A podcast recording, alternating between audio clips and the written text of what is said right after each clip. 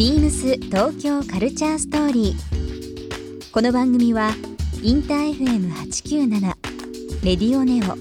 FM 心の三極ネットでお届けするトークプログラムです。案内役はビームスコミュニケーションディレクターの土井博志。今週のゲストはワタリウム美術館代表渡光一ですワタリウム美術館代表渡光一さんをお迎えしてアートの側面から見た東京と地方さらに東京オリンピックなどさまざまなお話を伺いますビームスビームスビームスビームス東京 Culture Story Beams Tokyo Culture Story. This program is brought to you by Beams. Beams ありとあらゆるものをミックスして自分たちらしく楽しむ。それぞれの時代を生きる若者たちが形作る。東京のカルチャー。Beams 東京カルチャーストーリー。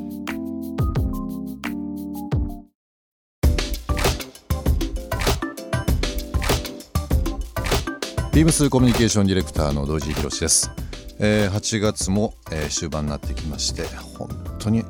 暑い夏で今年はくたくたになってますけども。えっ、ー、とまさに、えー、今日のゲストはですねこの東京カルチャーストーリーという名前に非常にふさわしい方を、えー、ゲストとしてお呼びしております、えー、今週のゲストはですね、えー、東京の外苑西通り沿いにございます、えー、ワタリウム美術館、えー、そちらの代表の渡光一さんになります。こんばんは。こんばんは、えー、ビームスの東京カルチャーストーリーということで、えー、毎週いろんなゲストの方にあのお越しいただいてお話をしていただいておりますがあのー、ビームスもですね、えー、原宿で、えー、拠点を持って1976年ということでもう早42年目ということになりますがその原宿でずっとですね、えー、40年近く東京のアート一言で言うまれですけども、えー、一つのこう文化というものを作られているワタリウム、えー、美術館。並びにまあ後でお話しさせていただきますけどもオンサンデーズも含めた部分を、えー、ディレクション統括、えー、代表としてされています渡さん。にお越しいただいてます。ラジオは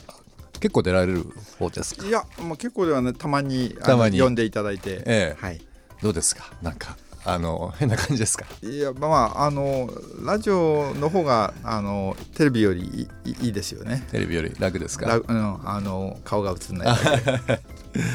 あの番組がですねえっ、ー、とまあトークプログラム番組ということでいろんな方々に、まあ、過去の話もそうですし、はい、今の話あとはまあ将来、えーまあ、タイトルの中にもありますけどカルチャーどういった形で伝えていきたいかどういうふうになっているかということも含めていろいろ1週間お伺いしたいと思います。はい、あのー、今日ですね渡さん僕初めましてになりますけどもいつもワタリウムですとかオンサンデーズの方は会社も近いですし非常にあの面白いことをされてるのでよく行かせていただいているのでありがとうございます今日お土産お持ちしてるんですけど僭越ながら私どもも、まあ、ファッションとかアートとかいろんな部分で、えーと、いろんなレーベルを持っている中でですね。アートとファッション本、えー、融合させたものになりますけど、えーと、アメリカのリッツォーリ社から出してますビームスのまあ一昨年あの40周年ということで周年迎えましてタイトルにもありますけども「ビヨンド東京」という形で本を出しましたのでそれをちょっとぜひ、はい。お渡ししたいなと。ありがとうございます。いましたので、はい、まあ40数年ファッションというのを中心にですね。いろんな文化伝えてきてるんですがあのいわゆる別注ものコラボレーションっていうものを多数やってきてるんですよね、まあ、国内外のブランドで。でそれを、えーと、と数ある中でもちょっと集約して、えー、まとめた本になります。面白そう海外の人が見た東京とか、海外の人が見たビームスっていうのをちょっとまとめておりますので、ちょっと今ささっとぜひぜひご覧になってくださいす。みません封をちょっとしたまんまでお渡ししてます、はいはい、印象としてどうですか？いいじゃないですか。やっぱビームスはファッションとちゃんとカルチャーが合体してるところがいいですよね、ありがとうございますもうあのー渡さんは、はい。お生まれもずっと原宿いや生まれはねえっ、とまあ富山県はの金沢の近くなんですけども、ただまあ学校が原宿幼稚園からなので、もうほとんどあの辺っって言えば、とですね。失礼ですが今年おいくつですか？57です。57はい1960年生まれなので。60年。はい。57年。まあまあ50年間その東京の原宿はい。ずっとご覧になられてて、はいこのやっぱ様変わりっていうのはまあまあすごいですよね。まあまあまあ面白いというかすごいというか、でもまあ面白い街ですよね。やっぱり原宿と特にあのまあビームさんは完全がっつり原宿なんですけど、はいあの渡りムとかっていうのは、原宿と青山の間なので、はい原宿にもちょっと足を突っ込んでるし青山の方にもちょっと足を突っ込んでるっていう微妙なところで。で僕は教育自体が青山の方だったので、はい。友達は青山にすごく多いんですよね、うんうんうんただ行政区的には原宿なので、うん。あの原宿の人もよく知ってるなるほど。はい、私あの東京に出てもうすぐ20年経つんですけど、まあ、以前からアートとか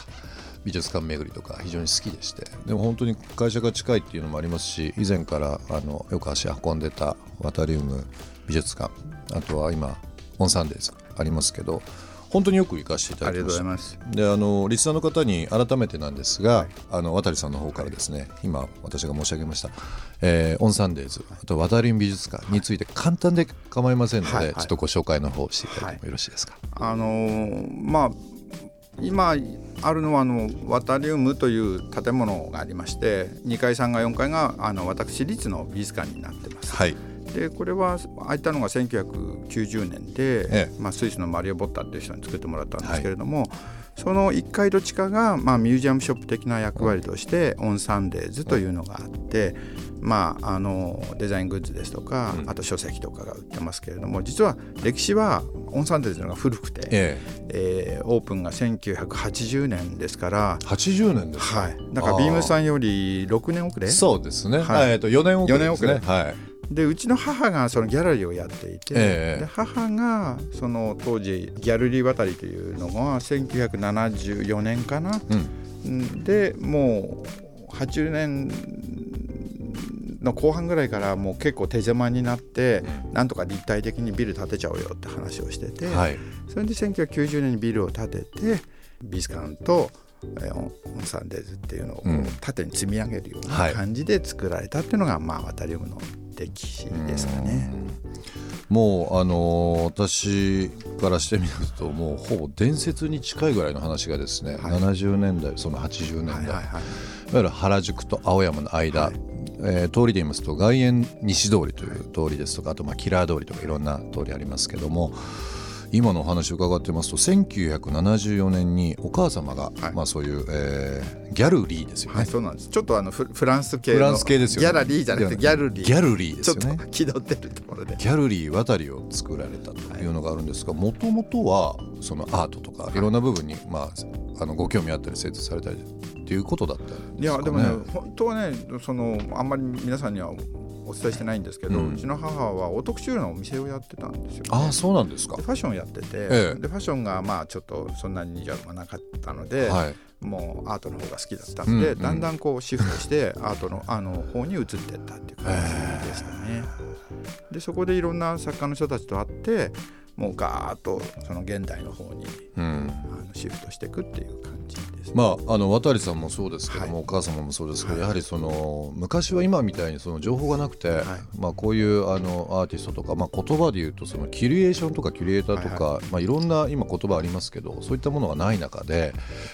いわゆるそのアートビジネスとかアートを表現されるっていうことのきっかけっていうのはもともと何だったんですか？やっぱり出会いですね、うん。やっぱり作家との出会いっていうのが、まあ、うちの母なんかはあの、まあ、ビデオアーティストのナムジュン・パイクですとか、はい。それこそアンディ・ウォーホールとか、えまあ、あのアレン・キンズバーグとかキンズバーグ。はい。うん。そういう人たちと出会っていく中で、うん。その人たちのお友達とお仕事するようになったりですとか、うん。だんだんそういうふうになっていくんですね。で特に80年今90年までははい、アーティストが非常に元気だったので、うん。えーそういうふうになっていてで90年以降あの、まあ、うちが渡りも作ってからは、ええ。今度は逆にそのうちはそのアーティストっていうよりもその美術館長とか、うん。俗に言う今でいうキュレーターの人たちとお仕事をし始めていくので、もうちょっと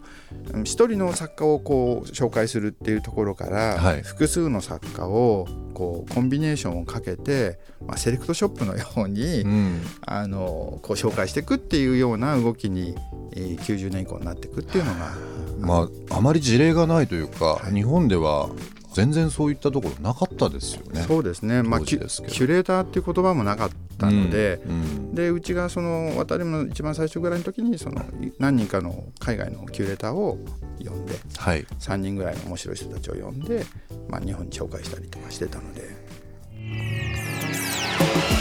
ビームス東京カルチャーストーリー。番組では皆様からのメッセージをお待ちしています。メールアドレスは beams897 アットマークインター FM.jp ツイッターはハッシュタグ beams897 ハ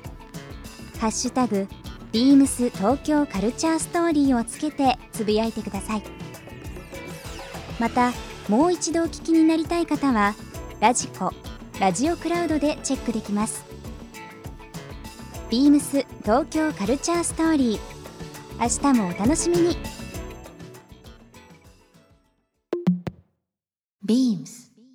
ビーミングライフストアバイビームスルクワイ入れ店高田聡子です。神戸のビームスボーイを経て、レーベルの立ち上げとともにビーミングバイビームスを担当していますが、さらに接客の幅が広がって楽しいです。アクティブに動くことが好きなので、休日はアウトドア派です。山登りは幼い頃から続けていて、近くにある六甲山は定番の登山スポットです。同僚に誘われて、スケボーやサーフィンなどに挑戦しています。周りに多趣味なスタッフが多いので、これからもいろいろやっていこうと思います。ビームス東京カルチャーストーリー Beams Tokyo Culture Story. This program was brought to you by Beams.